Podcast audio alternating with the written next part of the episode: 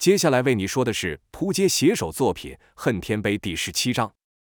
前文说到绝世武圣和莫大夫。本以为能一招将吴缺击毙，可吴缺突然像发疯了一样乱喊乱叫后，一个戴着铜面具的人出现在吴缺本来的位置，并替吴缺挡下了两大绝世高手的攻击。当绝世武圣和莫大夫和满腹疑问时，他们终于看到了吴缺在他们的头上一脚勾起，而后带着圆月弯刀朝他们急冲而来。刷刷刷，吴缺看似只挥了一刀，但人影所过之处却爆出六道刀气，这一刀下去。绝世武圣仅剩的一条胳膊就掉在了地上，莫大夫则是胸口中了三刀，也就是莫大夫有浩然正气护体，不然这把削铁如泥、一根头发放在上面都会变成两段的圆月弯刀，已经将他给当场开膛了。两人想退，但却退不了，那铜面人手上的暗月发出了巨大的吸力，拖住他们。绝世武圣骂道：“该死，该死啊！给我收手！”绝世武圣没有了手，但他依然是高手。就看他平地起身，朝铜面人踢出两脚，这两脚分别寒冰炎两劲，砰砰两声爆响，拖住绝世武圣的那颗诡异的暗月终于承受不住，整个爆开。可吴缺的刀又到了，高手过招，生死只在一瞬，人过刀过，而后刀气从绝世武圣体内爆出。绝世武圣看着吴缺，只剩最后一口气的他，骂道：“小贱人！”啪的一声响，绝世武圣的临终之言还没说完，就被吴缺的脚无情踩断，一个发力。绝世武圣的头就被重压入地上，跟着吴缺便朝莫大夫追击而去。好个莫大夫，不顾一派宗师、正派首领的身份，来了招野狗打滚，这一滚滚出好远，居然避开了吴缺第二下追击。才刚站起身来，吴缺的刀又来了，莫大夫又是一招野狗打滚，狼狈闪过。但这次吴缺离他更近了，第三刀，莫大夫依旧闪过，吴缺也停止了追击。莫大夫哈哈大笑，说道：“贱货，莫招了吧，该我了。”话才刚说完，就看莫大夫体内刀气爆发，一派宗师瞬间成了个血人，死状比绝世武圣还要凄惨。原来莫大夫抛下尊严所使出的野狗打滚，并没有完全避开吴缺的刀，吴缺的刀太快，快到莫大夫以为自己没有被砍到。绝世武圣和莫大夫两位天境级别的绝世高手，只知道弦月宫有一门威力强大的玉石神功，但不知道还有一个叫做圆月弯刀的宝刀，和搭配圆月弯刀的刀招乱月水舞。更不知道，三刀已是无缺的全力，以无缺的功力是挥不出第四刀的。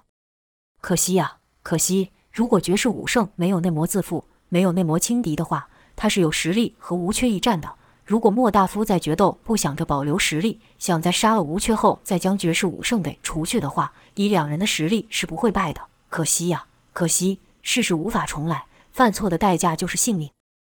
交代完莫大夫和绝世武圣之事后，回到九岩山上。面对归天命质问其主绝世武圣之死，吴缺只给了一个理由，那就是绝世武圣的名字。但这理由过于荒唐，场中无人能懂。归天命只好又问：“你在说什么？”吴缺道：“跟死人说话有些累了，额娘，你就和他说一下刚才发生的事情吧。”额娘到了生尊命后，便将山脚之战简单的说了一番，当然是省略了吴缺被莫大夫和绝世武圣逼得喊人帮手，和几人都受了内伤一事。至于证据呢？躺在地上的人头就是铁证。归天命一边听冷汗是一边流，一边听脑中一边回想起绝世武圣平时的样子，那副天下第一似乎已在他手上的自信，那四条天赐子脉让他看起来是这么与众不同。上天的万千宠爱赐加于其一身，让人是既羡慕又嫉妒。天之骄子这四字庞福就是为他而创，可这些都只是回忆。绝世武圣现在只剩一颗头颅。众人看归天命，只是站在原地听着额娘说着故事，没有人知道他的内心像是一个正准备绽放的花朵，迅速萎缩。他的双眼死盯着绝世武圣和莫大夫的人头，甚至有一股错觉，地上那颗人头是他自己。他知道，只要他一出手，这个错觉就不只是错觉，会变成现实。突然见归天命做了一个动作，让所有人都出乎意料的动作。他出手了，就听“枪”的一声响，那是宝剑快速出鞘所发，是御剑术。但那剑飞向的位置却是绝世武圣的头上，最后也插在了绝世武圣的头上。而后就听归天命弯身说道：“我愿成为弦月十三位，以此剑为誓。”紧接着突然转身到对天机阁的人说道：“你们哪个不服，便是和我为敌。”天机阁众人沉默了片刻后，也都学着归天命的话。说道：“小的愿跟随新阁主，成为弦月十三位，而且喊的是一个比一个还要大声，甚至有些还跪了下去。当着天下英雄之面向仇人折腰，难道天机阁这群人连面子都不要了？和性命相比，面子算什么？才眼睁睁看着汉青边被吴刚一人杀到近乎全灭，天机阁第二号人物都归顺了，而且看归天命那模样，谁要是说个不，他很乐意拿那人开刀，作为其投奔的诚意。哈哈哈哈哈！吴缺笑了，眼前这一幕他是真没预料，太有趣了，有趣到他在车厢里是跺足拍手，心想这就是所谓天下第一，武云称雄了。他本来是来杀人的，姓易的要杀那个骗了他这么多年。骗走他处子之身，那谎称自己姓易的家伙更要杀，但他可没有想到会有眼前这一出。尽管弦月宫上下对他也是尊敬万分，可此时内心却有一种感觉，一种他也说不上来的感觉。过了一会，吴缺才想到，当年那贱人当上天下第一也是这样了。那贱人可以，为什么我不可以？而后吴缺是大声说道：“好，从此江湖上便没有天机阁，只有我弦月宫第十三位。”天机阁是齐声喊道：“多谢公主，我天机阁。”啪的一个响声，是归天命赏了一人巴掌所发。而后归天命大声道：“废物，你没有听到吗？从这一刻起，已经没有天机阁了，只有弦月十三位。”而后由归天命带头说道：“弦月十三位以公主马首是瞻。”吴缺乐道：“好好好，很好，非常好。”这一刻，场上的势力产生重大转变。本来弦月宫声势虽然浩大。但甚少涉足中原武林，名声在外，可对场上的武林人士来说就只是个名牌。但现在天机阁全数归顺，那可是江湖一大势力啊！于是乎，天下第一的风向就从易家堡吹向了弦月宫。对易香龙来说，美女虽然重要，但名声和权力更是重要。美女可解一时之欲，但掌握了名声和权力，便可有无数美女投怀送抱，供其取乐。所以，易香龙对弦月宫的态度也改变了。就听易香龙和独孤寺说出了一样的话：“来者不善啊！”没错，正是来者不善。回话的人是吴缺。对吴缺来说，天机阁只是小菜。吴缺可莫忘记这次下山的目的，除了要找到那冒名顶替的王延凤，正牌易香龙自然也不能留。就听吴缺话音未落，一道黑影从轿中飞出，是吴缺拿着圆月弯刀的吴缺。他想和对付绝世武圣一样，在对方还没来得及反应前，以极快的速度用宝刀先断仇人一地。但吴缺错估易香龙了，易香龙可不是那种自视身份的人。易香龙第一个反应是跑，快速的跑。圆月弯刀劈得虚空一声响，紧接着是三道劲风朝吴缺攻来，是横千秋。鬼虎和独孤寺护主出手，但吴缺没有招架之意，因为还有额娘跟兔儿。就听“锵”的一声巨响，兔儿用他那厚如锄头般的门牙磕开了横千秋的霸王枪。鬼虎的爪和他所发出的暗器同时打到了兔儿身上，可却发出打铁声响。原来兔儿身上可不像表面那般柔软，而是硬如鳞片，连带着祝融拳套的鬼虎都不能伤了兔儿。与此同时，额娘则是接下独孤四的攻击。就看额娘手上拿了个金色的圆环，一个金环就能挡住独孤四手上的名剑藏龙剑，那肯定不是普通的金环。独孤四说道：“是无定飞环。”额娘道：“有点见识。”适才交手，独孤四已知额娘的内力走的是阴柔一脉，不如自己功力深厚，便打算来个一力降十会，逼额娘与自己来个硬打硬。就看独孤四两眼一瞪，一记降龙。以破风之势朝额娘刺去，额娘道：“你这人真是不懂得怜香惜玉，一点都不温柔。”额娘说话还是那般甜蜜，但手上可没有停住。就看其手上金环一个变两个，两个变四个，套住了降龙。额娘纤腰一扭，将降龙给带偏。独孤四哼的一声，又是一招降龙，只是这次使出的力道更大。额娘手上的金环又变得更多，降龙再一次被带失了准头。独孤四道：“我看你还能变出几个？”额娘笑道：“那你就是是吧？至今我还没遇过能破我金环的人，难道那人是你吗？跟你说个秘密，从小我就许下一个愿望，要是哪天遇到了能破我金环的人，那他就是我的男人。要真是你的话，可得好好待我。我这里和这里都很脆弱，经不起你一棒。而且你的剑看来好巨大。”额娘说到后来，已经是变成娇喘之声。且在这短短几句间，额娘又避开了独孤四两剑。额娘动作也像她的声音一样，一抬手一投足，一颦一笑都充满着诱惑。二人激斗中，独孤四突感到身后有人偷袭，反转宝剑挡下后，看到偷袭者居然是其他门派的年轻一辈。独孤四喝道：“你要做什么？”偷袭者道：“不准你伤害他。”咻的一声响，金光一闪，是额娘将吴定飞还作暗器甩出，独孤四赶忙使雕龙护身。就听当当的连声轻响发出，这吴定飞还的声音居然也是这么好听，跟乐器一样。额娘又道：“你的剑果然够硬哦，跟你的人一样。我想你就是那个让我等了这么久的人。今晚我会好好伺候你的，你想我怎么做我就怎么做，甚至你想不到的我都会做哟。”额娘每说一句话，就有更多人朝独孤寺攻去。其中不乏有和尚和道士，眨眼间已有数十人围攻独孤寺，并带着各种武器朝独孤寺攻来。独孤寺不想伤了这些人，他知道这些都是被额娘给魅惑的，是无辜的。独孤寺缩小剑圈，使出挑龙，就听当当数声爆响，袭来的兵器都被挑龙给挑回去。可刚击退一波，第二波的人又来了。另一边，兔人对鬼狐与横千秋二人先前对战万世浮屠，耗力甚大，现连平时五成都不剩。加之兔人一身坚硬的皮毛，难以攻入。横千秋道：“真没有想到，你这畜生居然练了这么一身硬功。”横千秋从霸王枪传来的触感得知，兔人身上不光是有鳞片护体，还有不下于铁布衫的功力。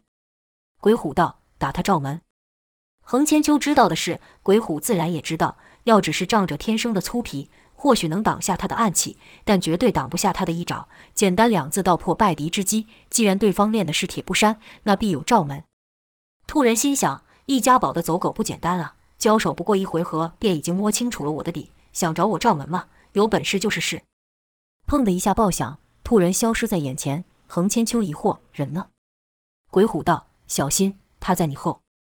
话还没说完，横千秋就被重击倒地。原来兔人以极快的身法蹦到了横千秋身后，巨大的门牙咬下。好在有鬼虎提醒，横千秋赶忙倒转枪头，不然刚才那一下就能把横千秋给咬掉一半。横千秋忍痛说道：“这畜生的速度不下于你呀！啧啧，我这好好一个人，怎么尽是和畜生比啊？我不是在说你啊！”横千秋话说出口后，才意识到把鬼虎也骂进去了，但鬼虎哪会在意这些不痛不痒的话？没有理会横千秋，是催动身法朝兔人攻去。刹那间，就看两道身影，一会在空中，一会在地上，打了个火星四溅，当当爆响。好一个兔人，居然能跟上鬼虎的速度，不落下风。就在兔人心想，鬼虎的名声我早听说过，也不过如此，言过其实了。兔人刚有得意之情，一声大喝，挂耳而来，是横千秋的声音。就听横千秋喊道：“畜生，看你这次还往哪跑！”原来鬼虎的攻击不是乱打一通的，而是像猎人狩猎一样，鬼虎攻击的方向牵制兔人，并引导到了兔人到他所设置的陷阱——横千秋的霸王枪前。横千秋一声大吼后，随之而来的是如烈火般炙热的气息，是横千秋的一柱立千秋使出时所发出。在战万世浮屠时，横千秋的一枪挥出都带着这股炙热之气，只是万世浮屠的实力太降了，又有碧波神功加持，便没人注意到横千秋的枪气。枪，一阵刺耳的声响发出，是霸王枪刺到兔人了吗？刺是刺到了，但莫把兔人刺死。就看霸王枪的枪尖的一半插进了兔人的嘴里，另一半被兔人用那巨大的门牙给咬住了。但别忘了，后面还有一个鬼虎呢。就见鬼虎于半空中再度加速，身体还旋转了起来，如一道快速旋转的枪人一样。鬼虎的祝融拳套狠狠地朝兔人的后脑打去。鬼虎是想和横千秋来了前后夹击，要兔人灌脑而死。兔人心知不妙，在横练的铁布衫也禁不住这样的夹击。就在横千秋跟鬼虎都认为这下得手的时候，霸王枪突然出现在鬼虎的面前，鬼虎赶忙将双掌交叉挡下这枪，砰砰两声闷响，就看鬼虎和横千秋被打得平飞而退。半空中，横千秋将枪头倒插于止住身形，赞道：“好家伙，够狠的啊！”此时的霸王枪上还挂个一块肉，是兔人的肉。再看兔人，嘴边少了一大块肉。鲜血正不断流出，原来兔人在生死之际居然收了铁布衫，将头一撇，让霸王枪穿嘴而出，并咬着霸王枪朝身后袭来鬼虎的刺去，跟着两个蹬腿将二人踢飞。这一切的发生只在电光之间，旁观众人也没有几人看清发生什么事。兔人踢飞二人后，并未追击，而是伸出长长的舌头舔着自己的血。由于此时他的嘴已破了一个大孔，可清楚看到兔人的舌头在口腔里动作。旁观众人都感到一阵怪异，横千秋和鬼虎也不知道兔人在搞什么，没有进攻。众人就这样看着兔人舔着自己的血。忽听有人说道：“这怎么回事？你们看他的毛色。”就见兔人身上的毛从白色慢慢变成了红色，很快的变成了一只血兔。嗷嗷嗷！兔人仰头发出一阵怪叫后，人突然不见了。鬼虎道：“小心！”砰的一声爆响，鬼虎被一股巨力给踢飞。这还没完，半空中鬼虎又被踢了好几下，每一下的力道之大，把鬼虎像是定在了空中一样，把鬼虎像是玩偶一样凹过来、折过去。横千秋见状，立刻挺枪上前欲救鬼虎。突然，他感到一阵疾风来袭，赶忙使出手招，无所遁形。疾风突然一个转折，从他上方过去，跟着就是一股大力从后传来，把横千秋打着直接趴地，差点以为自己的背给踢断了。攻击二人的自然是兔人了，兔人又是一蹦，朝倒地的横千秋狠狠踩去。眼看这一脚下去，横千秋只怕真的要残废。突然间，兔人突然变换了方向，朝旁跃开，是鬼虎，是再次催动六道无相，化身为地狱恶犬的鬼虎，那个能突破无暇棍法的地狱恶犬。呼！鬼虎朝兔人冲去，兔人知道厉害，又用几乎不可能的急速转折，避开鬼虎的一扑。鬼虎在攻，兔人在避。此时的横千秋也转过身来，但他知道面对这两头野兽，没有他插手的空间。两道黑影从其上方晃过，横千秋感觉有什么东西落在身上，低头一看是血，只是不知道是鬼虎的还是兔人的。但他知道鬼虎的状态无法支撑多久，他猜想兔人应该也无法维持多久。于是横千秋心生一计，半空中鬼虎和兔人还在追击，但却连一点声音都没有发出。所谓动如脱兔，面对鬼虎的猛扑，兔人总能在最后关头调转方向。旁人莫能看出来以高速行动的二人，但以同样速度奔驰的兔人却清楚地看到鬼虎快撑不下去了，因为此时的鬼虎已经是七孔流血。兔人心想：能跟上我的速度，除了公主外，你还是第一个。不过也就到此为止了。再过一会，你就会因耗尽内力而死，根本不用我出手。正打着如意算盘的兔人突然感觉到一旁有人来袭，轻松躲过后，看到偷袭者是横千秋，兔人心里暗笑：急什么？我耗死他后，我再收拾你。在横千秋又做了几次没用的攻击后，就看本来在急冲状态下的鬼虎。突然像泄了气一样落了下去，就倒在横千秋的身旁。兔人见猎心喜，不想会放过这好机会，急速朝二人冲去。就看那能一次咬下二人的血盆兔牙距横千秋面前不到三踱时，噗的一声闷响发出，兔人的动作是戛然而止。霸王枪突然从地上斜立而出，将兔人穿喉而过。咕噜噜，兔人的那一对大红眼好像要蹦出来了一样，疑惑地看着横千秋。兔人想说话。但因为脖子被贯穿而说不清，横千秋也不废话。之前兔人踩了他一脚，现在他伸出一脚抵在兔人的头上，故意慢慢地将兔头从霸王枪上移开。酷酷，这绝对是兔人感觉到最漫长的时刻，他可以清楚地感觉到霸王枪的每一寸在他喉咙的移动。死去吧你！横千秋骂了一句后，把枪猛地一把，哗哗哗的鲜血从兔人那伤口处喷出，兔人仰面倒地，很快的便死去了。横千秋在确认兔人死透了后，才敢转身去看鬼虎。不看还好，这一看让横千秋惊到：“好你的鬼虎，你怎么知道我把霸王枪藏在地下？啊，你怎么变成这副模样？”此时的鬼虎好像一具干尸般，而且全身毛发皆落。鬼虎吃力地说话，但他的声音小到让站着的横千秋根本听不到。横千秋赶忙矮身去听，鬼虎道：“主人说你外粗心细，不会做无谓的举动。”果然不错，那家伙要跟上我的速度，就不可能同时施展铁布衫。横千秋道：“没错，我也是这样想的。我这招叫守株待兔，他再快也比不上我把枪都买好了等他快。”原来横千秋之前所做的无用攻击，目的在此。他将枪埋于地底，待兔人攻击时，悄悄踩一下枪尾，枪便横空斜出。但这一计要没有鬼虎的引诱，兔人也不会中招。横千秋眼看鬼虎奄奄一息，急道：“你怎么样？”